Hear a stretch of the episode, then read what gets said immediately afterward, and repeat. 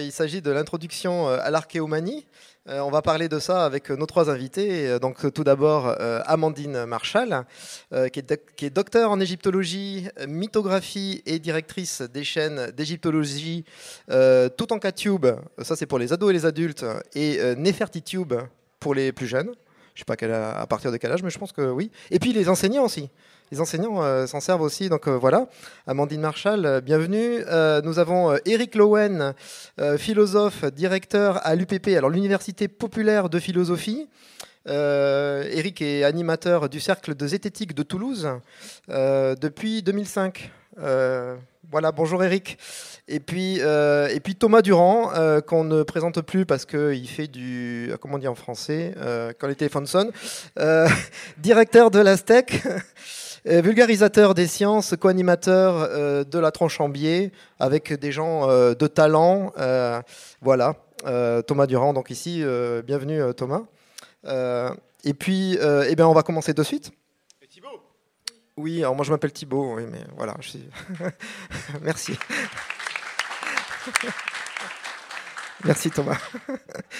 Je suis présenté par, euh, par Monsieur Assermandac, c'est fou, ce qui m'arrive c'est fou. Euh, euh, eh bien, on va commencer avec notre, première, notre premier sujet. finalement, peut-être qu'une définition de l'archéomanie serait la bienvenue. Eric Lowen, peut-être. Merci. Alors, en fait, le, terme archéomanie, euh, bon, archéo, ça renvoie évidemment à l'archéologie. Man, manie, euh, on va dire maniaque en quelque sorte, ou en tout cas une sorte d'obsession pour les ruines antiques. Alors c'est un terme qui est effectivement utilisé communément en zététique pour parler de toute une série de, de sujets euh, qui vont depuis, en quelque sorte, les moailles de l'île de Pâques, en passant par Stonehenge, en passant par les pyramides de l'Atlantide, bon, on ne va pas faire la longue liste, les géoglyphes de Nazca, je dois en oublier bien d'autres en la matière. Mais le terme archéomanie est un terme qui est ambigu. C'est pour ça qu'on peut s'en servir dans un premier temps, mais il faut vite en fait le redéfinir, parce que normalement ce terme archéomanie il peut désigner des choses très différentes. C'est pour ça que moi je préfère parler en fait euh, soit de para-histoire, euh, soit de pseudo-histoire, qui est un terme qui à ce moment-là est beaucoup plus englobant, parce que le terme archéomanie peut euh, être employé sans aucune dimension problématique pour par exemple, évoquer tantôt la fascination euh, que des ruines dans l'Antiquité pouvaient inspirer à des antiques qui ne savaient pas trop ce que c'était, mais ça leur faisait imaginer des géants ou des choses comme ça. Voilà. Sauf qu'à cette époque-là, comme il n'y a pas d'archéologie, comme il n'y a pas de connaissances historiques, bon, c'est normal qu'à peu près euh, on imagine n'importe quoi. Mais ce n'est pas à ce moment-là un registre d'obscurantisme tel que la notion pourra avoir sens plus tard. Ensuite, ce terme archéomanie peut avoir un deuxième sens qui est là beaucoup plus historique, au sens de l'archéologie, euh, ou disons l'intérêt pour les ruines romantiques, qui naît à la fin du XVIIIe, début du XIXe. C'est notamment avec Volney, qui est un, philosophe de la fin des Lumières en France, qui euh, engage une sorte de réflexion sur le présent, sur la modernité, à partir de l'observation des ruines antiques, et finalement le rapport aux ruines. Alors ça, c'est vraiment dans le romantisme, pas au sens les romans d'amour, mais au sens euh, les Schelling, les Novalis, les Goethe, des choses comme ça. Ça devient quelque part une forme même de, réaction contre la modernité des Lumières, contre la rationalité, en réinvestissant ces ruines avec beaucoup de projections. Mais encore une fois, il n'y a pas vraiment non plus une, une, archéologie qui est véritablement établie comme science constitutive. Donc considérer que ce serait la même problématique que ce qu'on a avec des gens qui aujourd'hui parleraient, euh, par exemple, des, géoglyphes de Nazca comme des pistes d'extraterrestres, le terme serait trompeur. C'est pour ça en fait que euh, moi, je préfère parler de, para-histoire, comme on pourrait parler de paramédecine ou de pseudo-médecine ou de parascience, puisqu'en fait, le point commun, que ce soit avec euh, l'émission Planète, si vous vous rappelez, alors ça c'est pour les, moins de... Passons. Passons, voilà. J'ai pas connu, ça va, voilà. Bon, c'est Louis Powell, c'est hébergé, euh, le matin des magiciens, tout ça. Donc c'est ce que vous avez dans Tintin avec le vol 747, là, quand il tombe sur une île du Pacifique, où ça mêle des extraterrestres, des statues polynésiennes, des choses comme ça. Voilà. Alors en fait, euh, cette notion de para-histoire, euh, et de, comment dire, qui est en fait une pseudo-science. Hein. Alors, on peut le décliner comme étant de la, de la pseudo-archéomanie, hein, de la para-archéomanie, quand on va raconter des, des cracks, pour dire simplement les choses, sur euh, les pyramides d'Égypte, euh, où par exemple ils ont déplacé les blocs avec des rayons magnétiques. Ouais, sur des pierres en calcaire, ça marchera difficilement, mais bon, ça les empêchera pas de le dire. Bon, et en fait, cette notion, au sens euh, qu'on a en zététique d'archéomanie, va venir de toute une série de courants plutôt rattachés au milieu ésotérique, que ce soit des mouvements comme par exemple la théosophie au XIXe siècle ou XXe siècle, dans sa variante contemporaine, ces nouvelles acropoles, euh, ou d'autres mouvements qui vont revisiter ces grands sites archéologiques en s'en servant, pas simplement pour faire dire à peu près n'importe quoi à ces pierres, à des époques où on n'y connaissait à peu près rien, mais surtout pour développer une une vision de l'histoire, une théorie de l'histoire, voire une contre-histoire. C'est pour ça qu'il vaut mieux appeler ça, euh, en fait, de la para-histoire, comme on pourrait parler donc de parascience, c'est-à-dire une pseudo-science qui veut se présenter comme étant de la science. C'est par exemple des, ouvrages comme les, grands initiés d'Édouard Churet qui revisitent ce genre de, notions et qui, à ce moment-là, va se servir de référence à des sites emblématiques au point de vue de grandes civilisations, euh, les, pyramides entre guillemets mayas, euh, des sites Inca, le, Machu Picchu, des, choses comme ça. ils vont s'en servir avec tout un discours. Euh, voilà, alors on a connu la version mu, une sorte d'Atlantide du côté du Pacifique, mais derrière on se rend compte que c'est en fait un discours pour proposer une histoire alternative. Histoire alternative qui peut être dans une sorte simplement de rêve historique, mais qui peut servir à des fins politiques, où très vite on retombe sur des mouvements qui sont négationnistes, euh, où vous allez avoir dans certains cas des mouvements qui sont... Alors quand je dis négationnistes, ce n'est pas forcément par rapport à la Shoah, c'est-à-dire qu'ils vont nier certains événements historiques et proposer une contre-histoire, euh, soit parce que ça leur permet ensuite de poser une théorie de l'humanité, un modèle politique, ou de défendre des identités. Euh, c'est pour ça que ce qui va être souvent à l'origine de, ce qu'on appelle aujourd'hui communément l'archéomanie va revisiter des sites emblématiques pour développer des choses qui parfois vont relever de, romans nationaux. Alors vous aurez plus tard les gens qui mettront des extraterrestres à peu près partout, ils mettront des extraterrestres, comment dire, en Égypte, euh, voilà aussi, euh, voilà. Et donc, on a affaire à ce moment-là à des gens, surtout s'ils ont évidemment des gens qui ne connaissent pas ces choses-là, qui vont les percevoir comme étant des historiens, comme ils se revendiquent de l'histoire, ils se revendiquent de l'archéologie, ils disent qu'ils vont faire de, l'archéologie, etc., euh, etc., à la recherche d'éléments bibliques, euh, comme chaque année à peu près, ou tous les 5-10 ans, il y a bien une expédition américaine du côté du Caucase sur le mont Ararat pour tenter de ramener des, des preuves archéologiques de de l'arche de Noé, etc., etc. Donc je crois qu'ils en sont plus de 11e ou 12e sur place. Alors évidemment, il y aura même des tas de trucs qu'ils trouvent sur place. Bon, enfin, c'est jamais l'arche de Noé. Voilà. Hein. voilà, voilà.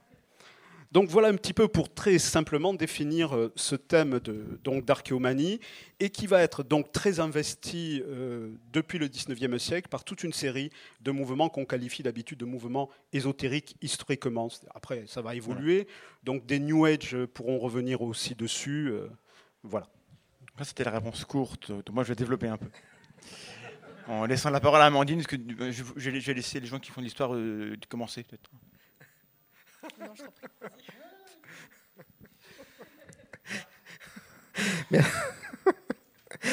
Merci Thomas. Amandine, tu voulais rajouter quelque chose ou peut-être, euh, je sais pas, on a parlé euh, de l'archéomanie déjà, euh, on a évoqué l'Antiquité un petit peu. Alors je sais pas si tu veux développer ce terme ou, réagir à ce qu'a dit Eric. Alors réagir, je laisserai peut-être les gens du public euh, réagir, euh, peut-être en complément. En complément. Parce qu'effectivement, on s'était posé la question, est-ce qu'il y a une archéomanie qui est... Enfin, de quand d'ailleurs date l'archéomanie? Mhm. Alors, euh, voilà, ça, va être à, mettre avec des guillemets, mais ce qui effectivement est intéressant, j'ai eu l'occasion, donc, parce que donc, j'ai effectivement un doctorat en égyptologie, mais je suis aussi mythographe, donc spécialiste des mythes grecs. Et une de mes, de, de mes recherches et enquêtes absolument passionnantes, en tout cas pour moi, euh, c'était de travailler sur euh, tous les fossiles découverts, exhumés dans l'Antiquité, et en fait comment ils ont été réinterprétés par le biais de la mythologie, puisque bien évidemment, à ces époques-là, on ne pouvait pas concevoir que des dinosaures aient vécu, que des animaux préhistoriques aient vécu. Et donc, quand on faisait des découvertes d'ossements géants, de dents euh, énormes, ou d'icnites, c'est-à-dire des empreintes, en fait, on les a tout, donc tout simplement réinterprétées. Donc, on en a fait des reliques de héros, on en a fait des reliques de géants, on les a associés, euh, par exemple, les, crânes de, squelettes d'éléphants nains datant de la préhistoire qu'on a beaucoup trouvé du côté de la Sicile, on les a réinterprétés comme étant en fait euh, ben, une preuve manifeste de l'existence des cyclopes, puisqu'effectivement, euh, tout simplement au niveau de la trompe, ben, vu l'endroit, on pensait que c'était plutôt les yeux, sachant que les yeux de, l'éléphant nain sont plutôt reculés. Et donc, en voyant le, crâne, voilà, ça devenait effectivement évident. Euh, et, donc cette, recherche-là est très intéressante parce qu'on voit que finalement les choses euh, évoluent sans vraiment changer. On a ce phénomène des reliques au Moyen Âge où en fait euh, on veut trouver les reliques d'un saint, donc on les trouve. on a Théodose qui veut trouver la croix du Christ, il va la trouver. et donc ce qui est intéressant, c'est qu'on a une part de croyance, mais on a quand même une très grosse part de récupération qu'on va donc retrouver par la suite. Et cette récupération, elle est déjà dans l'Antiquité politique et elle est économique. On a une espèce de, chasse aux reliques qui va se mettre en place euh, autour du 8e siècle, où en fait c'est important que chaque cité euh, ait finalement sa propre relique. Alors prendre l'exemple d'Athènes, par exemple, Athènes, bah, forcément le héros local c'est Thésée, il est supposément mort sur l'île de Bé, donc on envoie des militaires, on envoie un général, le général Simon, qui va organiser des fouilles ils vont trouver des ossements, qui sont donc forcément les ossements de Thésée, puisqu'ils sont de taille euh, démesurée. Donc là, on a une identification qui correspond à Athènes, mais il y a d'autres endroits où on va avoir en fait euh, euh, des reliques qui sont identifiées à un géant, par exemple, et puis ben, finalement, ces reliques, on va les trouver aussi ailleurs comme on peut avoir au Moyen Âge avec des saints qui ont trois têtes et quatre mains, si on fait vraiment la, réunion de, tous les morceaux. Et Pausanias, qui est donc un voyageur euh, grec euh, qui se passionne pour ça, qui a écrit neuf volumes de la description de l'Égypte, lui, dès qu'il arrive dans un endroit, c'est égal, il n'y a pas des fossiles, des, enfin pas des fossiles, des, reliques à voir. Donc soit il les décrit de façon très précise, soit il interroge des gens et donc il, consigne donc ces, descriptions. Euh, et lui était très fan. Et d'ailleurs parfois il disait non mais attendez, lui il peut pas être enterré là parce qu'en fait je l'ai déjà vu, il est ailleurs, il est là-bas. Ah mais en fait c'est pas grave, on va en trouver un autre. Et puis tac, on mettait une autre identité parce qu'au final, peu importe qui était là, ça générait un certain tourisme, alors bien sûr, proportion regardée, pas comme chez nous, mais un tourisme dans l'Antiquité pour les élites ou pour des personnes qui étant en déplacement dans le secteur en entendaient parler, ou tout simplement même les locaux, puisque euh, voilà, il y a des endroits où on nous dit oui, sur la plage, on peut voir, il y a beaucoup de monde qui vient voir régulièrement. Et donc on a euh, cette récupération à la fois politique, puis à la fois économique, puisque donc on a cette espèce de tourisme qui va être organisé, et donc avec un intérêt qui est quand même assez conséquent. Euh, donc, pour donner un dernier exemple, Auguste, euh, dans sa villa à Capri, avait euh, une espèce de cabinet de curiosité avant l'heure, et Pausanias qui va là-bas, il se dit ah trop bien, j'ai pu voir. Alors une défense du sanglier de Calydon, parce que ben, l'autre, n'était pas très bien conservée, donc on l'a jetée. Mais, et donc, pareil, il nous donne des descriptions qui fait que c'est juste quand même assez fabuleux de voir cette réinterprétation et de voir comment, de fait, même par le biais de la mythologie, on a pu parfois s'en emparer d'un point de vue politique ou tout simplement d'un point de vue économique. Voilà pour la petite parenthèse antique. D'accord, merci Amandine. Et du coup, pour développer, euh, juste un petit mot sur les. On parlait des origines, c'est qu'en fait, euh, l'archéomanie est née en même temps que l'archéologie. Au départ, c'était les mêmes personnes. Et euh, on a développé l'archéologie quand on s'est rendu compte qu'on ne pouvait pas se fier euh, à la Bible pour raconter l'histoire. Il fallait que ça ne marchait pas au niveau chronologique. Donc on a cherché d'autres euh, explications. Et il y avait soit bah, une branche scientifique qui s'est développée, mais avant, bah, il y avait tous les mythes, puisque on dit que la Bible n'a pas réponse à tout. Peut-être que comme il y avait des mythes avant, eh ben, on cherche des traces de leur réalité, donc d'une cosmologie au préalable. Donc au départ, l'archéomanie, c'est des gens qui cherchent et qui n'ont pas choisi l'embranchement vers lequel on allait être méthodique et qui continuent. Et puis après, du coup, ça s'embraye sur tout ce que tu dis. Il me semble. Hein. Vous me corrigez si c'est bon? Ah, super. Euh, Thomas, tant que tu as le micro, euh, sur ta chaîne, euh, tu, as fait, tu as développé plein de choses intéressantes autour des, des pyramides. Est-ce que tu nous en parlerais pas dans le cadre de cette euh, conférence Moi, j'ai pas fait grand chose sur les pyramides. J'ai invité des gens qui. T'as invité des gens, oui. Qui, voilà, qui, ont, travaillé dessus. Euh, Dari, Irna. Et je n'ai euh, pas révisé les gens qu'on avait. Il y a plein de gens sur le YouTube Game qui, en ont parlé. Et on, a fait ça en réaction. C'est ça, en fait. nous, les sceptiques sur les réseaux, on a comme particularité de ne pas avoir de contenu doctrinal. On n'a rien à défendre mais on est sceptique de ce qu'on entend. Du coup, on vient et on critique les autres. Alors, du coup, c'est pas très gentil, mais c'est comme ça qu'on marche. Et on a réagi à l'RDP de M. Grimaud, M. Grimaud, on dira un mot à la fin, hein, qui est en procès maintenant, parce qu'il a un petit peu tiré sur la corde et harcelé des gens, et il va le payer, Jacques. Euh, voilà, ça sera dans un mois. Euh, et donc, on a réagi à ce contenu-là qui était très viral, pour plein de raisons, euh, on, va y revenir, c'est pourquoi ça marche. Quoi. que on veut tous croire des choses vraies, et nous, on sait que ça, c'est faux. Mais eux, ils y croient. Il y a un truc, c'est que soit ils s'en foutent, et c'est possible en partie, mais ce serait un peu étonnant, soit il y a d'autres raisons euh, qu'on n'a pas bien comprises, euh, et notamment un, manque de méthode. Bon. Et euh, voilà, donc on, a fait cette analyse sur LRDP. Il y a aussi eu K 2019 avec Femi Krasniki. Lui, c'est la théorie qu'en fait. Alors, du coup, LRDP, c'est que les pyramides, c'est trop bien foutu. Mathématiquement, c'est dingue, les relations mathématiques. Bon, euh, mettez un triangle euh, quelconque, il y a forcément des relations, mais bon, eux, ils trouvent ça magique. Et, c'est trop parfait. Donc, attention, alors vous ne me citez pas dans le texte, hein, je cite Grimaud, en gros, ça ne peut pas être un travail d'arabe. Il ne l'a pas dit comme ça, mais c'est comme ça que ça veut dire. C'est forcément des gens du Nord, euh, des Ariens, euh, voilà, parce que euh, donc le, côté fascisant, raciste, etc. est très présent. Comment on peut expliquer qu'il y a des trucs aussi cool chez eux, alors que chez nous, à l'époque, on foutait rien? Ah, bah, Donc, c'est en fait, c'était nous. On dit ça, donc on, on, répond à ça, et je me suis perdu. Et, Femi Krasniki, lui, sa théorie, c'est non, non, non, c'est les, Égyptiens qui l'ont fait. D'ailleurs, ils étaient tous noirs. Bon, du coup, ça, on pourra discuter. Que, et, mais par contre, ils ont inventé le béton. Et donc, toutes les pyramides, c'est du béton. C'est la, la, pierre moulée. donc, on avait des vidéos, c'est un bouquin sur les pierres moulées. Alors, quand on regarde comment sont faites les pierres, quand on voit des fossiles disposés d'une certaine manière, avec un ordre au-dessus, dessous, ça ressemble bien à, du, calcaire, à, des choses euh, avec des sédiments. Quoi. et, et, même le granit. Il y a des blocs de granit dans la chambre haute de la pyramide, et ben c'est moulé aussi. Donc c'est fondu, et puis du coup on a fait la démonstration que c'était pas possible. Et, mais euh, voilà, donc cette idée, au-delà de ça, les, cathédrales européennes, c'est du béton. C'est pas de la pierre, c'est du béton. Alors bon, on a quand même encore la tradition des terres de pierre, ça continue, et les mecs sont pas contents quand on dit, bah, attendez, nous on existe encore. et, mais ils sont sur deux, c'est ça qui est étonnant, c'est que et ils veulent, enfin en tout cas pour Krasniki, il veut débattre avec des C'est lui qui est venu, il voulait absolument. On a fait une émission, je pense pas qu'il ait démontré grand chose, mais il n'a pas, l'air tellement affecté par la, la Et ça, c'est assez fascinant. C'est des gens qui, ne sont pas très intéressés par le travail de vérifier. Ils, travaillent en faisant une histoire qui peut être sympa, ça fait une bonne fiction. Aller, au cinéma, c'est cool. Euh, euh, Stargate, c'est cool, mais bon, Stargate, c'est de la fiction. Et le travail de vérification derrière et, d'aller voir un peu les experts et, de confronter, ils ne le font pas tellement. Et je ne sais pas si c'est parce qu'ils s'en foutent, parce qu'ils ne se rendent pas compte à quel point c'est important, ou euh, là c'est la psychologie, ça m'échappe. Mais au minimum, j'aimerais bien euh, aller fouiller dans le cerveau, comprendre ce qui se passe. Enfin, euh, c'est, mais c'est, vendeur, et donc ils ont été à quelque chose, mais je pense qu'ils profondément, ils croient au moins en partie à ce qu'ils font. Grimaud, je suis pas sûr, mais Krasniki croit en partie à ce qu'il fait. Et c'est fascinant parce que il a quand même mis de l'argent, cette vidéo a été vue des, millions de fois. Donc il y a des gens, euh, en plus du milieu, qui ont voulu discuter avec lui. Il avait accès à des experts qui lui ont donné des sources. Et après, il revient en posant des questions. C'était dans les sources, putain, merde. T'as pas lu le truc et, et moi, ça me fascine. Le mec qui, qui, dévoue autant d'énergie à raconter un truc, à faire comme s'il savait, et qui ne lit pas les sources qu'on lui tend, qu'on lui traduit, même s'il faut. Euh, alors, la flemme, je connais, ça m'arrive. Hein, mais à ce point-là, je suis épaté.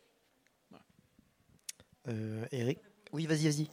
Très rapidement, euh, parce que c'est très important. Plusieurs fois, tu as dit le mot croire. Et en fait, c'est vraiment ça qui, voilà, qui, qui, est la base, c'est la croyance. Euh, moi, je me suis rendu compte, parce que bon, du coup, effectivement, on en avait parlé en, en, préparation de la réunion, un livre sur l'Atlantide qui justement en fait est vraiment, je dis aux gens, si vous êtes à fond là-dedans, le lisez pas, ça va pas vous plaire. L'idée c'est vraiment de prendre le contre-pied, de le voir de façon vraiment très scientifique, avec toutes les contradictions qu'il peut y avoir autour, du mythe. Euh, et pour avoir fait cette conférence, ben, je me suis rendu compte, j'ai compris que en fait, euh, ben, les gens qui croyaient en l'Atlantide, perdu et compagnie, euh, n'étaient pas que des gens illuminés, hors sol et compagnie, qui avaient vraiment des gens raisonnés, des gens qui pouvaient vraiment réfléchir, mais qui dans le même temps veulent croire. Et je me dis, après tout, pourquoi pas? Il faut respecter, il y a cette croyance-là, mais avec des gens qui parfois m'ont dit, ben, tu sais, je pense que tu as raison, mais je préfère croire ok, pourquoi pas. Et vraiment, je me dis, c'est quelque chose qu'il faut respecter, peu importe après l'origine de la croyance. Non mais respecter, c'est, non mais oui, plus ou moins. Les gens de bonne foi qui veulent croire, je veux dire, après pour eux, je veux dire, c'est pas, voilà, c'est, leur croyance, ils ont le droit, euh, voilà, d'avoir cette croyance-là. Mais ce qui est effectivement assez incroyable, c'est quand il y a des, vraiment des, preuves scientifiques, et de fait, à un moment donné, ils ne peuvent plus, même eux-mêmes, ils sont très ennuis, mais ils ne peuvent plus faire autrement que de dire, bah oui, c'est certainement vrai, donc, ce qui est intéressant, c'est de dire, ben, en fait, finalement, pourquoi ils, veulent croire, quoi Parce que ben, c'est une peut-être part de, fantastique, de magie, que ça met un peu de piquant finalement dans leur vie. Je pense qu'un bouquin qui dit, euh, voilà, il y a tant de mystères, et puis un bouquin qui dit c'est n'importe quoi, bah, celui qui a toujours plus de mystères à porter aura forcément beaucoup plus de popularité que l'autre. Donc il y a cette je pense que y a deux choses distinguées. Il y a ceux qui proposent une croyance euh, sans y adhérer, euh, ceux qui effectivement y croient, et puis après des personnes qui effectivement font euh, voilà, croire à des niveaux différents et qui ne sont pas pour autant des illuminés. La majorité des gens croient les égyptologues. Pas pour de bonnes raisons, mais c'est parce que c'est une autorité. Donc on n'est pas tellement différents en fait. On, croit parce que ça, nous raconte. Enfin, et, ça, après, je vais, revenir là-dessus, c'est que l'égyptologie, enfin la pyramidologie, c'est surtout des gens qui se racontent une histoire sur eux-mêmes. Ça, je vais revenir dessus. Donc, ce rapport à, la, à, l'histoire et le fait que tous les énoncés qu'on utilise n'ont pas vocation à être vrais. Il y a des choses, c'est les traditions, on ne sait pas si c'est vrai, mais juste ça se fait, c'est comme ça, et c'est bien, ça nous dit qui on est nous-mêmes. Et donc il y a des gens, euh, croire en l'Atlantide, ils sentent, euh, une petite connexion avec le cosmos, qui est un peu différent du cousin qui n'y croit pas. Ça leur plaît. Et donc un petit côté esthétique euh, et identitaire, j'ai l'impression. Et le côté identitaire, du coup, euh, peut-être on peut en parler des, réseaux. Et là, et là c'est très très fort de ce qui se passe. Justement, Eric, euh, si vous en parlez. oui, parce que souvent dans alors, pour, revenir juste sur l'histoire euh, pyramide Atlantide, c'est les deux plus gros volumes dans euh, tout ce qui est archéomanie, euh, para-histoire, pseudo-histoire. Une fois, j'avais fait une bibliographie, on enfin, quantité. il y avait plus de 20 000 ouvrages qui avaient été écrits sur l'Atlantide. voilà. Mais quand je dis cela, c'est à 99% des livres, soit à une époque où on connaissait, on va dire, rien, voilà, ou des ouvrages qui sont euh, exactement comme vous avez raconté, euh, voilà, qui, sont dans, euh, qui prolongent pour les uns la thèse de la théosophie, société théosophique, pour les autres qui prolongent telle thèse, etc., etc. C'est-à-dire que sur le marché, vous allez dans une librairie et vous demandez quels sont les ouvrages sérieux, soit d'archéologues, égyptologues, voilà, hellénistes sur cette question. On peut les mettre sur un rayonnage qui fait 20 cm. Voilà. Alors par contre, les autres, vous en avez 100 mètres. Voilà. alors ça part dans tous les sens, hein, parce que vous avez euh, ceux qui vont être les Rose-Croix, ça va pas être les mêmes théories de l'Atlantide si c'est Rose-Croix à Morque ou si c'est la Rose-Croix d'Or, si c'est euh, tel autre mouvement, ça part dans tous les... Et si en plus ils sont catharistes, il y en a qui vous mettront en relation avec des équations géobiologiques, les cathares, Bon, Ségur, il faut quand même faire local ici, hein. voilà, parce qu'il y a un vaste registre d'archéomanie avec tout ce qui est les Qatars. Il y a même un département qui s'appelle, comment dire, Bienvenue en pays Qatar. Ça, c'est une superbe récupération du syndicat touristique. En réalité, la notion n'a aucun sens. Ils n'ont laissé aucun bâtiment, aucun truc. C'est pur, purement de la com. Voilà, mais ça fait bien le pays Qatar.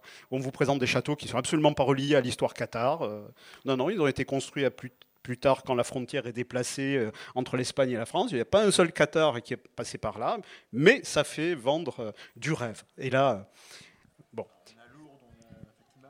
Ou autant, on fait que les trucs légers, nous. Hein. voilà. Alors, dans cette histoire d'archéomanie, para-histoire, para pseudo-histoire, souvent, en fait, ce qu'on va se rendre compte, c'est que dans un premier temps, ça peut partir d'un moment de l'histoire où on manque de connaissances, et donc une sorte d'interprétation parmi d'autres est, lancée. Bon, sauf qu'ensuite, soit des historiens, des archéologues, ou en tout cas quand ces disciplines vont se constituer, des connaissances arrivent. Et donc, d'un côté, ça va rentrer dans le cadre normal du travail de ces disciplines, euh, archéologie, histoire, épigraphie, enfin tout ce qu'on peut mettre dans ce sens-là. Mais en fait, ces théories, généralement, elles continuent leur vie. C'est comme s'il n'y avait pas de relation, comme s'ils étaient dans un univers parallèle.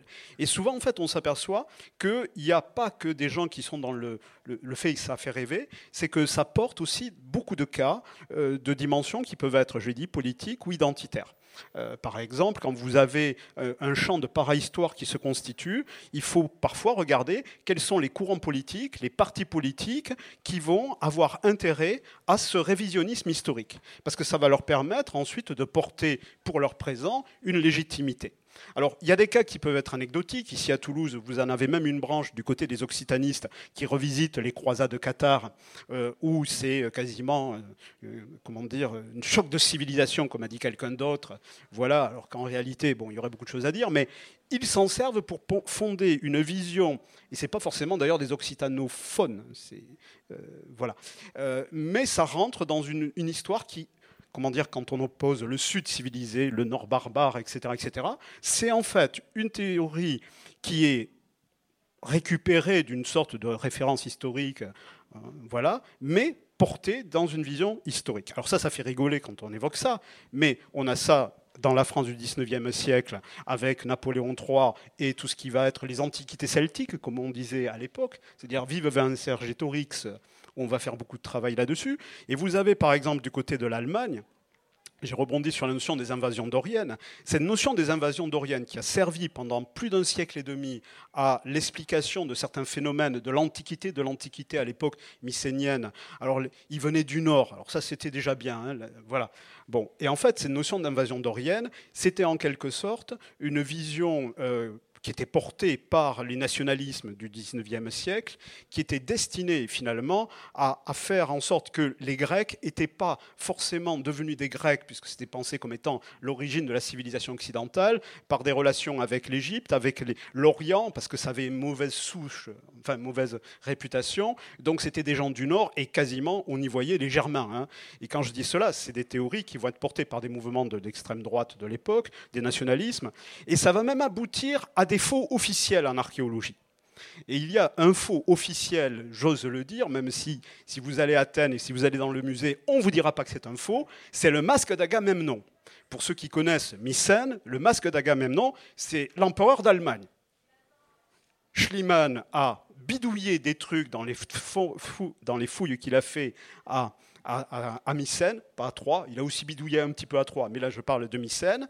Et il a fait faire un magnifique masque mortuaire avec la magnifique moustache euh, et le trombinoscope euh, de l'empereur. Pourquoi? Bah, Parce que ça permettait de donner, dans cette époque de constitution du, Reich, du Second Reich allemand, constitution de la nation allemande, adosser cette théorie, nous on vient du Nord, etc., etc., de récupérer toute l'histoire grecque en disant, grosso modo, ils viennent pas du Sud, si vous voyez ce que ça veut dire, hein, c'est l'équivalent de, comment dire, tout à l'heure de ce que l'autre disait pour les pyramides d'Égypte. Et donc cette théorie, euh, comment dire, elle va être invalidée historiquement. L'histoire du, masque d'Agamemnon, où on sait que c'est un faux, mais par contre l'État athénien, comme c'est aussi un des mythes fondateurs du roman national grec aujourd'hui, il est interdit d'y faire des études, parce que dès qu'on fera des études dessus, on verra, euh, comment dire, bon déjà, les données là-dessus ne donnent aucun doute, si je puis dire. Ou alors il y a 1% de doute, mais ils interdisent d'accéder même au masque, parce que si on faisait des, comment dire, une étude sur euh, quelle est la nature de l'or, comment il a été travaillé, etc., etc., si on fait une datation d'éléments qui peuvent se trouver dessus, voilà, ça démontrerait que soit c'est un masque qui était effectivement avec les autres, qu'il a fait retravailler par des orfèvres, pour le, et ensuite qui a été en quelque sorte offert à l'empereur d'Allemagne dans le cadre de la Constitution, puisqu'on est en 1876 ou 78, je me trompe. C'est pour dire une bêtise. C'est pour dire une bêtise que Agamemnon s'est fait grand remplacer par l'empereur d'Allemagne. C'est un petit peu le même type d'envie. C'était une bêtise, mais enfin voilà, ça fait réfléchir. Voilà. Voilà. Et donc c'est pour ça aussi que du côté d'Allemagne, ils se doteront euh, de tout. Il y aura des missions archéologiques. Pourquoi? Parce qu'à cette époque-là, entre l'Angleterre, la France et l'Allemagne, il y a une course aux antiquités, et c'est à qui aura les vestiges de l'antiquité, parce que ça rehaussait le prestige national, etc., etc. Les uns auront les marbres du Parthénon, nous on aura la Vénus de Milo, les autres ils auront ceci ou cela. Et en fait, ça peut paraître de l'archéologie puisque ça l'est quelque part. Mais en même temps, c'est complètement travaillé par des considérations euh, politiques.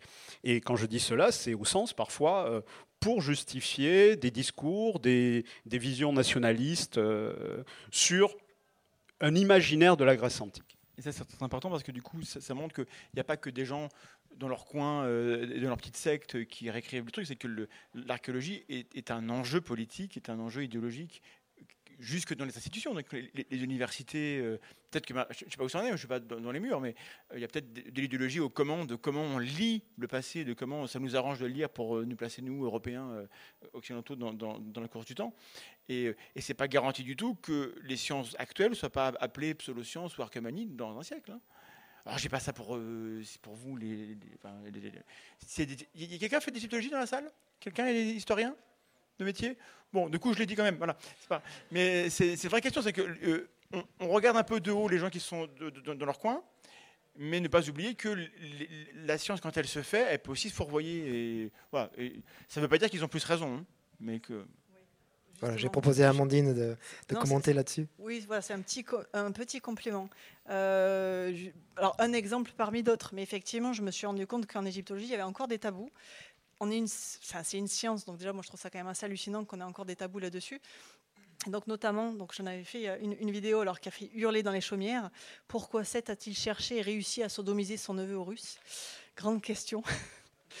Donc je me dis mais quoi? Mais quelle horreur oui tout à fait et donc l'idée voilà c'est vraiment de présenter des tes- textes donc scientifiques et quand moi je m'y suis intéressée, ben, je me suis rendu compte que euh, c'était des textes qui dérangeaient beaucoup d'égyptologues, euh, bon, de la même façon que les, mariages incestueux ont beaucoup dérangé les égyptologues qui ont préféré donc y voir des mariages blancs, sauf qu'à un moment donné, ben, voilà, la, science a quand même permis de prouver que non, il y avait quand même des filiations qui se faisaient, et donc on est sûr qu'il y en a quand même beaucoup qui ont été consommés, peut-être pas tous, mais en tout cas beaucoup. Et donc on a eu ce même problème-là, et donc euh, donc il y, a- quelque chose, c'est que l'idée en fait, c'est que par cet acte de sodomie, euh, Seth veut dominer physiquement son neveu pour pouvoir ensuite dire, attendez, euh, c'est ce qu'il dit d'ailleurs dans le texte, j'ai agi comme un mal à son encontre, donc c'est moi le plus fort, donc c'est moi qui suis le plus apte à gouverner. Et en fait, ce qui est hallucinant, c'est que, oui, c'est ça, c'est moi qui ai la plus grosse, ça n'est pas loin. Euh, et ce qui est hallucinant, c'est que les premiers textes de traduction que j'ai lus sur le sujet, eh bien non, en fait, on nous dit non, non, en fait, il a mis son sexe entre ses fesses, mais il n'y a pas eu de pénétration. Ok, très bien. D'autres ont dit non, mais il a été violé, euh, alors que l'acte est vraiment consenti pour le coup. Et on préférait en fait dire qu'il avait été violé parce que Horus, pour rappel, c'est quand même le dieu protecteur des pharaons. Et donc, euh, à un moment donné, c'est un peu dérangeant de se dire que le dieu des pharaons, euh, voilà, protecteur des pharaons, a été sodomisé et que finalement, voilà, il, il a rien dit. Et ça posait vraiment problème. Et donc, moi, j'ai halluciné quand, du coup, je suis revenue au texte d'origine en me disant, mais waouh, en fait, non, la traduction d'origine, euh, c'est pas ça. C'est pas ça. Et ça, ça dérangeait beaucoup. Et donc, de fait, c'est quand même dérangeant quand on voit que des scientifiques préfèrent euh, voilà, déformer euh, une traduction. Euh, donc, soit pour le viol, soit non, il n'y a pas vraiment eu acte. C'est des scientifiques, on n'a pas à juger. Les gens, après, se font leur propre, leur propre opinion, mais l'idée, c'est que quand même le scientifique expose les faits de façon ben, la plus honnête possible. Euh, et après, les, les gens font ce qu'ils veulent. Mais euh, qu'en amont, on trouve que c'est dérangeant et donc on change. On n'est quand même pas très très loin de ce que d'autres font en termes de finalement de récupération, quoi. Et ce qui fait aussi qu'il y a des moments où on me dit oui, enfin vous êtes scientifique, mais vous nous cachez des choses. Ouais, ça, je pense que- Mais c'est vrai. Est-ce qu'on peut tout dire? Donc une certaine responsabilité du monde, euh, du monde académique en fait, euh, en ce sens en fait. Entendu, très bien. Euh, Est-ce qu'on prendrait pas des questions? Ça fait déjà. euh, Ah oui, on va prendre des questions vu l'heure qu'il est. Juste pour dire un truc Oui. sur le sur le. bah, moi, dans mon bouquin, vous pouvez acheter, euh, pyramidologie euh, aux sources de la pseudo-archéologie. Donc, du coup, archéomanie ou pseudo-archéologie, les deux termes sont souvent utilisés, hein, c'est à peu près équivalent. Euh, dire que euh, quand on regarde un petit peu les, toutes ces personnes qui sont hors du monde de la science et qui racontent des choses, ils ne sont pas en train de vous raconter vraiment, vraiment l'histoire des pyramides. Ils sont en train de vous raconter comment eux, ils ont déchiffré les pyramides. Et ils vous donnent à vous le rôle de celui qui écoute celui qui a déchiffré les pyramides. Donc, euh, on est acteur de l'histoire en train de se donc il y a une connexion temporelle à, travers les âges avec cet objet. En fait, c'est une sorte d'autofiction. Les mecs sont là, euh, euh, ils, fabulent un petit peu le fait d'avoir fait des théories, le fait d'avoir fait des travaux, le fait d'avoir fait des, découvertes. Et les pyramides, ou les autres, ou le passé, a un message pour le temps présent, pour vous, mais à travers moi, hein, qui vous raconte. et ça, c'est, il me semble assez récurrent en pyramidologie en tout cas, peut-être dans, dans l'archéomanie euh, de manière générale. Oui. Allez, on va, on va lever le doigt ceux qui veulent. euh, Allez, j'en vois une première là, on fera deux.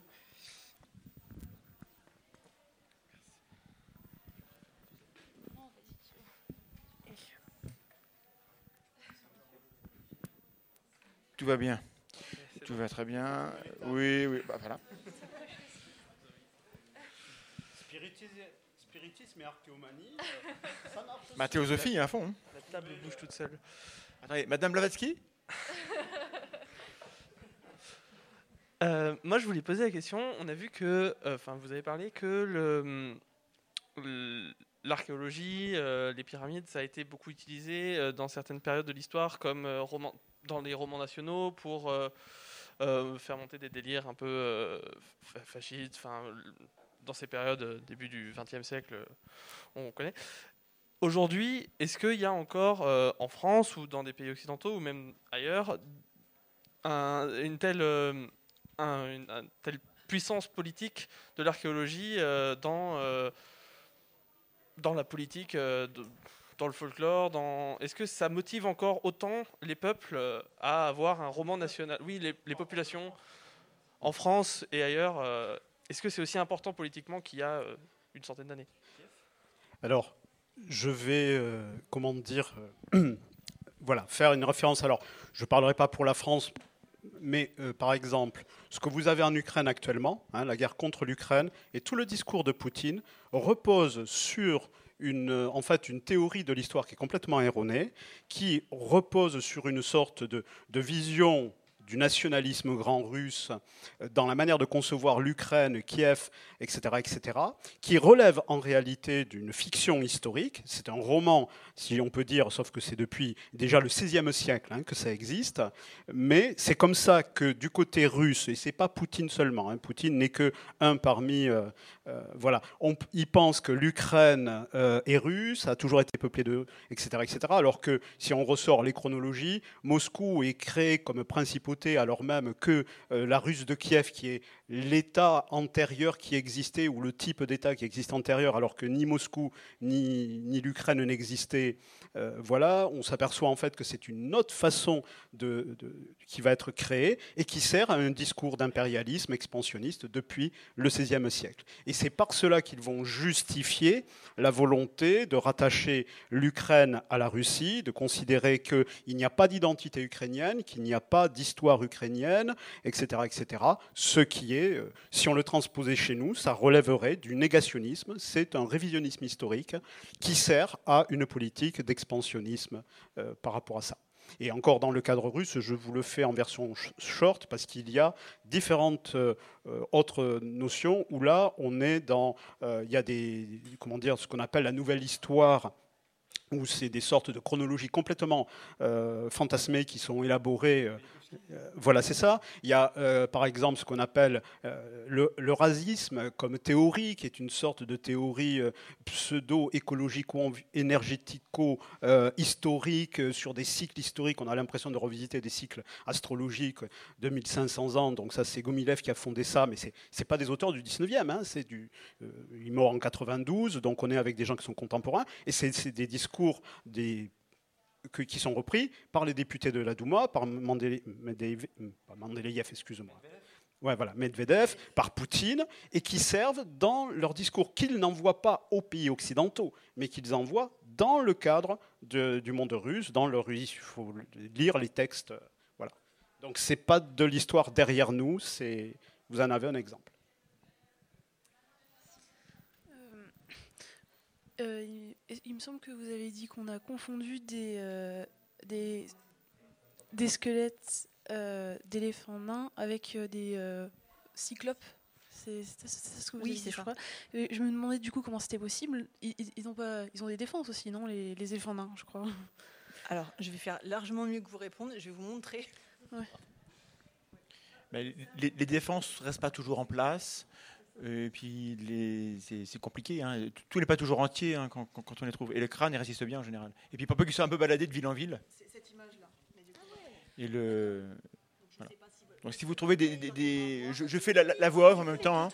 Voilà, vous avez le, squelette d'un éléphant nain de l'île de Java, trouvé près de Vesoul. Dans des... Pour les vidéos, je compatis, parce que là, vous voyez rien du tout, mais il y aura peut-être un montage. Il y en a qui pensent à vous, puis l'autre non. Comme ça. On vous embrasse. Pensez à vous abonner. voilà. J'espère que tout le monde a bien suivi ce qui est l'explication que vous pourrez euh, restituer. Hein. Bonjour, euh, merci pour euh, cette conférence très intéressante. je voulais revenir aussi, parce qu'on a parlé un petit peu de l'apparition de l'archéomanie en même temps que l'archéologie et de ce qui faisait sa popularité. Euh, est-ce que vous pensez aussi que euh, le divertissement a sa part, euh, enfin je pense que la réponse est oui, mais à, quel point le divertissement a sa part là-dedans, comme par exemple on peut penser au film Indiana Jones ou Tomb Raider, enfin toute cette mythologie-là récente, à, à quel point ça a popularisé l'archéomanie Il y a un aller-retour incessant entre la fiction fiction et puis la, la pseudo-science euh, fiction. euh, et on a même, je vais même fait un échange avec un mec qui me dit mais Indiana Jones c'est la réalité. Et on nous fait croire que c'est de la fiction. Ah, ah, malin. Toi, du coup, bah, bah, qu'est-ce que tu peux répondre? Bah non. hein. Euh, donc ouais, en effet, et euh, c'est pareil pour les ovnis. Il y a la théorie psychosociale de- de- de- des ovnis où les observations correspondent aux films qu'on avait la veille à la télé. Et, euh, et avant qu'il y ait des films, bah, puis, enfin, à mesure que, que les mecs dans les films inventent des, des formes, bah, les gens les voient. Euh, et donc pour les pyramides et, et- et- les théories, euh, si vous regardez euh, 10 000 avant Jésus-Christ, Ron Emmerich ou, ou- ou Stargate, euh, enfin, ou euh, dans un registre un petit peu différent, mais pas très loin que ça, le Da Vinci Code. Le mec a rien inventé, il a regardé euh, les, théories farfelues qui circulaient, il, a- fait un roman d'un truc. euh, moi j'ai j'ai lu le bouquin, je connaissais la fin. Il s'inspirait de, des trucs. euh, c'est marrant. Donc il y a un retour sans cesse. Et moi je milite pour que on, on aime la fiction pour la fiction, crac, et puis qu'on on fasse. euh, il y a bien une zone milieu un peu compliquée, mais qu'on éclaircisse un, petit peu les choses. La fiction est très importante parce qu'on est des humains et qu'on passe. Oui, coucou, coucou. Un oiseau chante. Euh, passe son temps, il est d'accord avec moi. Qu'on passe son temps à raconter des histoires, c'est important, mais que du coup, on ne se pas trop influencer par le fait que, comme on est habitué à voir les mêmes histoires au, cinéma, ils se pour les, les uns les autres, et à chaque fois, le scientifique qui dit ceci n'est pas vrai, il a tort. Alors que le mec euh, euh, crasseux, euh, qui, a- qui a- qui a la barbe en bataille, une bouche blanche dégueulasse, qui dit Ah, mais ça, je sais, j'ai découvert ça, il avait raison. Toujours, tout, toujours. Bon, bah, du coup, quand Didier arrive, il a raison. hein. Bon, on, on déborde du sujet, mais, mais c'est vraiment le, le rapport fiction, narration et, et, et pseudo, et pseudoscience, mais en général, je pense qu'il est très très fort. Il faut un micro pour parler. Non, non, il y a la, il y a la caméra. Sinon, vous, on s'entendra pas sur, le, sur la captation. Merci. Mais du coup, alors comment on fait pour imposer un petit peu cette, euh, cette séparation? Est-ce que c'est on fait ça à travers euh, la fiction? Merci. Non, mais est-ce qu'on fait ça à, à- à travers la fiction en faisant une fiction un peu plus responsable, ou est-ce qu'on fait ça plus à travers bah, la vulgarisation tout simplement? Pour euh, que les on gens. arrête Marvel. Bon voilà, c'est un peu ma question. Du Bah, coup. après, imposer, euh, bon, déjà c'est compliqué parce que normalement, quand il doit y avoir une certaine liberté, euh, normalement les gens sont censés avoir aussi un minimum de recul, alors qui n'est pas toujours évident à faire. Quand on voit, donc, je prends mon exemple, mais tout ce qui est proposé sur l'Égypte sur YouTube, euh, moi je me dis c'est pas aux gens de faire le tri, c'est pas eux. De toute façon, ils sont pas forcément en capacité. Euh, ils voudraient le faire, ils vont chercher les sources où Donc ça c'est compliqué. Donc ce c'est- très très dur. C'est très, dur. Ceux qui veulent le faire vraiment, euh, donc proposer quelque chose de, bien aux gens peuvent dire voilà c'est de la fiction. Euh, ceux qui veulent proposer quelque chose de concret peuvent le faire. Et après il y a ceux qui, de façon vraiment complètement consciente, volontaire, vont surfer entre les deux parce que bah, finalement euh, on n'attend pas un peu plus, je pense, les gens qu'en étant très clair sur ce qu'on propose finalement aux personnes. Alors, il y a quelque chose que vous pouvez peut-être facilement observer. Et là, ça pose un autre type de responsabilité. Euh, dans les domaines classiques de l'archéomanie euh, qu'on a évoqués, il y a une maison d'édition française qui s'appelle J'ai lu, qui a une célèbre collection à couverture rouge qui va publier en France, alors là, on a l'intégrale, hein, bon, c'est un peu vieux maintenant, mais il continue à publier. Donc on va voir tout. On va avoir la théorie des géants d'Eric von Daniken, on va avoir euh, les chariots de feu des autres, on va avoir, etc. etc. Voilà. Euh, et c'était présenté, mais ça, c'est pas les auteurs. Au lieu de dire, dans certains cas même, il y a des romans, il y a des romans de T. Lobsang Rampa dedans. Et je dis bien les romans, parce que T. Lobsang Rampa, il est aussi, euh, comment dire, indien que moi je suis togolais. C'est un Anglais qui s'est converti à l'écriture. Il est théosophe. Ce qu'il raconte là-dedans n'a rien à voir avec le bouddhisme ou l'hindouisme. C'est la théosophie, mais ça va pas être vendu. Et là, c'est bien une responsabilité qui est là, pas simplement ou l'auteur ou un lecteur naïf qui ne sait pas. C'était vendu dans la collection histoire mystérieuse, euh, histoire vécue. Il y avait des- catégories comme ça. Donc ce n'était pas présenté sous l'appellation fiction. Vous allez aujourd'hui dans une librairie à Toulouse, Ombre Blanche ou n'importe laquelle, vous leur demandez est-ce que vous avez les grands initiés d'Édouard Churet? Sans problème, ils l'ont. Mais ça ne va pas être vendu dans la catégorie euh, roman-fiction entre en quelque sorte, euh, je ne sais pas, euh, voilà, de, de fiction. Ça va être présenté comme si c'était un fait historique ou une étude, alors que ce qui raconte, alors Édouard Churet, pour ceux qui ne connaissent pas, c'est la thèse des grands initiés, c'est de la théosophie encore une fois, et mais ça a été vendu depuis plus d'un siècle, ça l'est toujours, sous l'appellation, comme si c'était un ouvrage d'historien, une étude, etc., etc. Donc là, clairement, il y a des maisons d'édition qui font leur beurre, alors la version moderne, ça peut être sur YouTube, en présentant ce qui ne sont que des fictions et qui devraient être présentés comme des fictions où là, il n'y aurait rien à dire, et qui sont simplement ensuite euh, présentés comme étant témoignages, récits, vécus, euh, historiques, euh, enfin peu importe comment ils appellent. C'est-à-dire qu'ils sont présentés avec... et là, clairement, on est dans quelque chose qui est trompeur. Mais là, c'est pas quelqu'un qui est dans le désir euh, d'y croire comme ça. C'est des gens qui euh, font leur business dans la promotion. Au lieu de le mettre dans la catégorie ésotérisme fiction, entre euh, X ou Y, la hauteur là-dessus, ils vont le présenter comme si c'était histoire vécue, comme si c'était une histoire réelle. Et on vous présentera donc les équivalents de Dan version Castaneda. pareil, on vous a jamais présenté dans les collections au dos de couverture que ce sont des ouvrages de fiction. On vous le présente comme étant toujours des réalités historiques, il a vraiment rencontré, etc., euh, etc. Donc là, il y a quelque chose qui relève d'un niveau qui est au-delà euh, d'un état un peu flou dans les connaissances ou un désir d'y croire. On est dans certains cas, il faut oser le dire, dans de la manipulation, dans un but, euh, ça a été dit aussi, commercial. Et qui profite de la crédulité des gens. Oui, bonjour. Euh, donc, bah, pour euh, rebondir un peu sur ce que vous dites, euh, moi par exemple, quand j'étais jeune, même toujours maintenant, hein, je suis toujours assez féru de, de science-fiction ou de, voilà, de films comme Indiana Jones, hein, on parlait. seulement, effectivement, avec l'âge, on, peut voir au, gré de nos expériences personnelles que c'est pas, ça n'a rien à voir avec la science.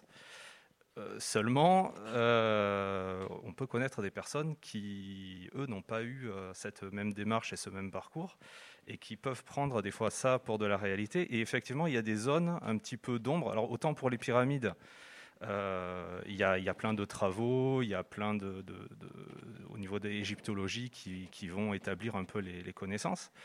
mais par exemple, moi, je connais une personne qui, qui est vraiment sur le paléo-sanskrit. Euh, et, là, j'ai un peu du mal à savoir euh, qu'est-ce qui va être établi euh, scientifiquement là-dessus et qu'est-ce qui va relever des mythes ou d'auteurs du 18e ou du 19e qui ont fait un peu leur, tambouille. Et j'ai beaucoup de mal à trouver des sources sur ce genre de, sujet, en fait, pour, pour essayer de me, me, tailler un avis un petit peu. Et alors c'est pas euh, aussi grave, j'ai envie de dire, que euh, peut-être une dérive sectaire ou quoi, ou que la personne va se mettre en danger.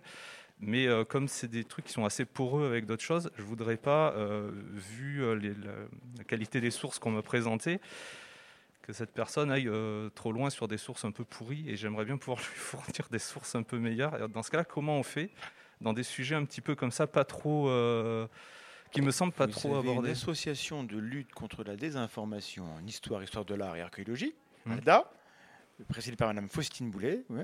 Et tu as des, notes dessus, je crois, non, pour en parler? Bon, voilà, et donc, euh, et vous avez des, des, pages internet zététique et archéologie, zététique et histoire, euh, faites par des gens qui sont du métier, euh, comme il y a des pages zététique et anti-vax, et, là, vous pouvez poser vos questions, parce que du coup, là, vous avez une question très précise. bien sûr. Moi, je ne vais pas la répondre du tout, aucune chance, peut-être que mes collègues ici. Mais en fait, euh, la force, c'est le groupe. La force, c'est d'avoir des, gens. Vous allez apprendre à poser les questions aux, bonnes personnes. Et puis après, eux, ils vont vous aider à, trouver les, les, bons auteurs. Et puis, voilà, enfin, c'est, on s'entraîne, quoi. On s'entraide et on s'entraîne. bien ça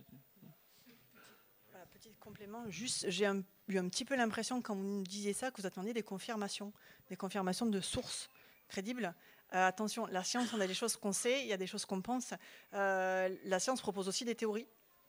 Euh, c'est pas pour ça que parce que c'est une théorie, c'est fumeux. c'est surtout qu'il y a beaucoup de choses dont on est quasiment sûr, d'autres qu'on pense, d'autres on, voilà, on se dit bon, c'est peut-être comme ça. On a quand même aussi des strates, des degrés qui sont différents dans ces théories qui sont élaborées et qui, en l'état actuel des sources, restent des théories. C'est pas pour ça qu'elles doivent être écartées, mais pour autant, elles ne peuvent pas être forcément confirmées. Et moi, j'avais l'impression que vous cherchiez un petit peu aussi une confirmation, quelqu'un qui vous dise que, mais finalement, c'est un scientifique qui vous dira ça. Et dans, voilà, dans la science, on, aura aussi tellement de gens qui ne seront pas d'accord euh, sur la même chose. Et pourtant, ce sont des gens qui sont scientifiques, qui de fait ont un raisonnement scientifique. Et c'est là où c'est difficile, c'est finalement bah, qui croire. Euh, donc il y a beaucoup de sujets euh, où en fait, si vraiment on n'est pas spécialiste, eh bien, on ne saura vraiment jamais finalement qui détient la vérité, puisque vraiment quelqu'un la détient, parce qu'on peut la détenir maintenant, et dans 50 ans, ça aura évolué aussi. On prend deux autres questions très rapides, s'il vous plaît. Oui. Alors j'avais une question. En vous écoutant parler, euh, j'ai pensé à, des zones dans le monde, euh, comme en Israël par exemple, où euh, on cherche des fossiles ou des traces de la Bible, comme la mer Rouge par exemple pour justifier après des décisions politiques. Alors ma question c'est qu'est-ce qu'on fait à un niveau international? Est-ce qu'on peut trouver un consensus? Est-ce que c'est possible? Et si oui, comment? L'archéologie biblique a été un des, trucs, c'est toujours, présent, hein, mais c'était une grande mode d'aller puisqu'on a développé des, méthodes pour aller fouiller, on voulait valider la, Bible. Donc on cherchait les traces des 40 ans dans le désert, on n'a pas trouvé beaucoup. Hein. Euh, et, donc la vraie archéologie s'est construite quand les gens se sont rendus compte que ça servait à rien de vouloir valider la Bible et qu'il fallait trouver bah, la, vraie histoire. Quoi. Et, bah, l'état de l'art, il a quand même évolué. Donc euh, le consensus, il y a plein de points où ils vont, les gens vont chamailler. Enfin, vous mettez deux archéologues dans la pièce, ils vont se taper dessus pour euh, est-ce que c'est une dent de Marcel ou, de Janine pas, enfin, bah, euh, Alors que sur les grandes lignes, ils vont être quand même d'accord par, par, rapport aux, théories qui, circulent. Donc je, moi, c'est tout ce que j'ai. Ça évolue. Et il y a, a l'état de l'art on est en 2022, il y a des connaissances établies, c'est ce qu'on va dire. Peut-être que dans, en, 24, merde, bah, ça, ça change. Mais le, gros de, ces connus, les révolutions, c'est rare. C'est rare qu'on. Ah, bah, finalement, les Grecs n'ont pas existé. Ce serait très étonnant. Hein. Je ne pense pas que ça arrive. Donc le consensus, ça dépend.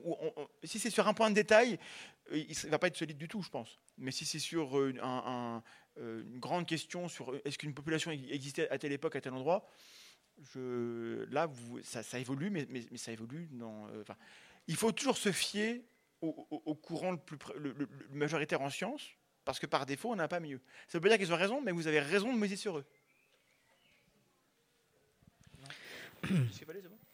Moi, je voulais revenir par rapport au, à cette euh, distinction entre fiction et science.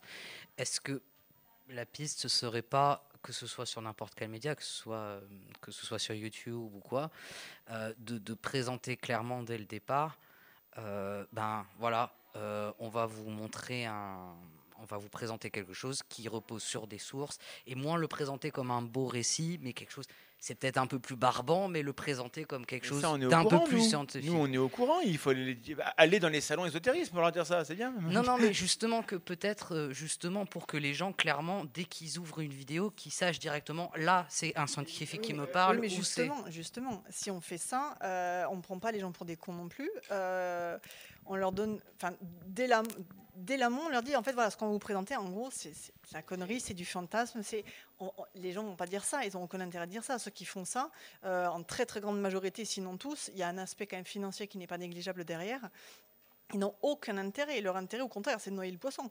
C'est euh, de, mettre une espèce de cachet euh, scientifique, une révélation que les scientifiques ont cachée. Parce que ça, c'est quand même un phénomène qui est très grave, qui est observé, euh, je pense, à, énormément de niveaux. Au départ, c'était les politiciens au cachent des choses. Après, c'est les médecins au cachent des choses. Mais après, je ne dis pas qu'il n'y a pas des fonds de vérité sur certains points. Mais la tendance que moi, je vois donc en tant qu'égyptologue, c'est qu'on a de plus en plus de gens qui se présentent comme des non-égyptologues et donc eux, en fait, vont révéler la vérité vraie que les scientifiques cachent. Et j'ai pris des tirs, je m'en fous, mais j'ai dans l'absolu, mais j'ai pris des tirs parce que oui, de toute façon, vous, vous êtes égyptologue, donc vous nous mentez, donc ceci. Et en gros, j'aurais pas été égyptologue, j'étais plus crédible. Et pour dire, il y a un mimétisme du côté des pseudosciences qui fait que si on habitue les gens à. Euh, on, démarre en, disant un certain nombre de choses, ils font pareil mais euh, ils ont des sources. Ils ont la collection J'ai lu. Ils en ont plein, ils en ont plus que nous des sources, ils en ont des, des millions. Et, alors, elles sont incohérentes entre elles, mais ils vont les citer. Et donc les gens qui, se fient uniquement à ça vont dire Ah, il y a plein de bas de page, il, dit, il dit que c'est vrai. Ben, donc de toute façon, c'est une course à l'armement. En fait. Euh, il y a même euh, dans, comment dire, pour comprendre cette problématique-là entre par, euh, archéomanie, para-histoire, pseudo-histoire, il faut bien comprendre, euh, ça a été dit euh, très bien, qu'il y a dedans pas simplement des gens qui sont dans une interprétation rêveuse du passé ou de sites archéologiques, il y a un contre-discours de, entre guillemets, la science officielle. Et donc là, on n'est pas simplement dans une rêverie romantique du 19e, on est dans de l'obscurantisme. C'est-à-dire qu'il s'agit de contredire, de réfuter, de, désinguer la science officielle avec déjà cette qualificatif, euh, ça veut tout dire. Donc c'est quelque part déjà symptomatique de ce type d'approche, puisqu'ils euh, ne peuvent tenir en apparence la validité de leur discours que si ils s'affranchissent euh, c'est Moati qui parlerait d'alterscience, qui, s'affranchissent de la science. Parce que sinon, leur truc, il ne serait pas tenable. Donc ils vont devoir dire, soit il n'y a que qui l'ont découvert, les autres ne l'ont pas encore découvert, soit ils vont dire, voilà, on nous cache quelque chose et on va rentrer dans une logique qui est en fait une contre-histoire. C'est-à-dire ce qu'il faut comprendre quand vous êtes dans ces mouvements-là, quand vous rentrez dans un salon d'ésotérisme ou quand vous rentrez dans ces mouvements-là, c'est pas simplement au départ, tiens, des trucs sur l'Égypte pharaonique, euh, voilà, des, versions un petit peu sympathiques, euh, l'Égypte, terre des dieux, je me rappelle de quelques documentaires de Nouvelle Acropole, des choses comme ça. Non, très vite, ça devient une contre-histoire. Donc ils, présenteront leurs propres historiens et ils adopteront le, syndrome de la blouse blanche, c'est-à-dire qu'ils adopteront les codes, le vocabulaire, ils singeront la science. Et c'est pour ça qu'à ce moment-là, on parle de parascience, c'est-à-dire c'est quelque chose qui donne l'impression, effectivement, si vous n'y connaissez, vous n'avez pas un, peu de, culture de connaissance là-dessus, que c'est de la science. Sauf que c'est, ça n'a la couleur, ça n'a les apparences, mais c'est du Canada Rail scientifique. Et juste parce que derrière votre question, je sens bien le comment on distingue les deux. Ça s'appelle le problème de la démarcation et il n'est pas résolu. Et tout le monde, en, enfin, les philosophes se battent dessus. Il y a des critères, il y a des critères popériens, mais ce n'est pas suffisant. Voilà. Non, mais débrouillons-nous, débrouillons-nous. C'est collectif. Et je vais vous laisser parce que j'ai un, un, live après, donc je vais partir. Mais euh, finissez avec mes, mes, collègues. Je vous remercie beaucoup. Merci Thibault. Et je m'en vais. Au revoir.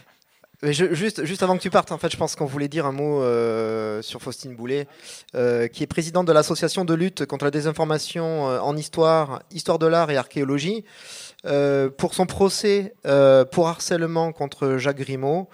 Euh, vous savez, donc le célèbre auteur du docu-fiction La révélation des pyramides, hein, donc vous avez tous entendu parler. le procès se tiendra le 23 mai, voilà, et elle a reçu un énorme soutien de la communauté sceptique. Euh, vous pouvez aller voir euh, sur, sur, sa cagnotte Litchi. Euh, franchement, c'est bien. Enfin, quand je, quand je vois ça, c'est rassurant. Je me dis qu'il y a de l'espoir, que les gens qui, voilà, qui sont qui sont sceptiques, qui sont harcelés, attaqués, soient, soient soutenus par la communauté. Ça fait chaud au cœur. Voilà, je, crois qu'on voulait le préciser. Euh, on va, on va juste conclure, euh, si vous le voulez. Euh, Amandine, elle, elle, est venue avec plein de livres. Elle va rester ici euh, pendant le, quart d'heure ou les 20 minutes là, qui nous restent. Euh, donc n'hésitez pas à venir la voir. Et puis, bien sûr, les chaînes YouTube, si vous les connaissez pas, tout en cas Tube, c'est très bien. Nefertitube pour les enfants et les profs. Eric, dans le cadre de son activité à l'UPP à Toulouse, aldéran-philo.org, et il oui, va vous distribuer. Nous, là... on, fait, on fait du old school vintage, des conférences en présentiel, qui sont aussi en visio. Hein, mais voilà. Donc, si ça vous intéresse, sur Toulouse, on a encore deux conférences, puisque le programme il est d'octobre à juin. Et on a un truc sur les fake news en cosmologie. Et euh, mois prochain, oh putain, c'est moi. Euh, chamanisme et esprit de la nature. Voilà. Donc là, bienvenue, on rentrera en nouillage, hein, c'est-à-dire au point de vue du New Age voilà, principalement. Donc si ça vous intéresse, vous pourrez voir notre, euh, notre programme de l'année. Euh, voilà. Et Thomas Durand, donc, euh, qui fait aussi euh, de la fiction. Euh, à la maison, on a, on a des livres de fiction qui, qui, marchent aussi pour les enfants, les ados et les adultes aussi. on aime bien. Donc, on peut être sceptique et, et aimer la fiction. Tu veux oui, dire on un peut. On peut, on, on doit. Yes, we can. Pardon, voilà. voilà, et puis bien sûr, la tronche en biais, je vois Vled Tapas là-bas qui est à la porte. Vled, non, il nous entend pas. Euh, voilà. Non, le son ne passe pas euh, là-bas, mais euh, ça sera sur la vidéo, Vled. Euh, voilà, non, mais il n'entend pas. Décidément, voilà, oui. On... voilà, merci, merci à tous, merci pour vos réactions. Et on, et on continue à se voir et à discuter pendant le rec. Merci.